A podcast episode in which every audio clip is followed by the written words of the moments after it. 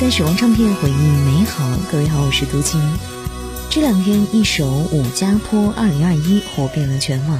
张琪他重拾了老生，而萧敬腾第一次反串旦角，两个人走进了演唱，把薛平贵和王宝钏的动人爱情展现得淋漓尽致。彩排当时仅仅只有两天的时间，为此张琪付出了很多。他手把手地教给萧敬腾京剧的念字、唱腔，细致入微。演出结束之后，萧敬腾也很感慨，没有齐哥，我们两个的演出不会这样的成功。从出道以来，张琪对待艺术这件事儿一直都很认真。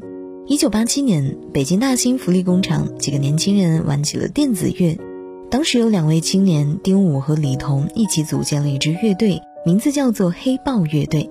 直到一九八八年，窦唯加入，窦唯放荡不羁，才华横溢，堪称整个乐队的灵魂。一首《无地自容》把黑豹乐队推上了最顶尖的位置，黑豹乐队也成为了一代人心目当中永远的神的形象。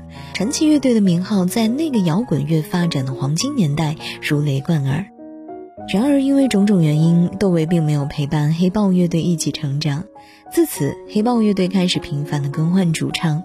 三十四年，黑豹乐队更换了栾树、秦勇等十位主唱。二零一三年，黑豹乐队在录制第六张专辑的时候，与乐队主唱产生了分歧，无法进行。黑豹乐队李彤找到了一个人，也就是现在的乐队主唱。今天来了解到的歌手张琪。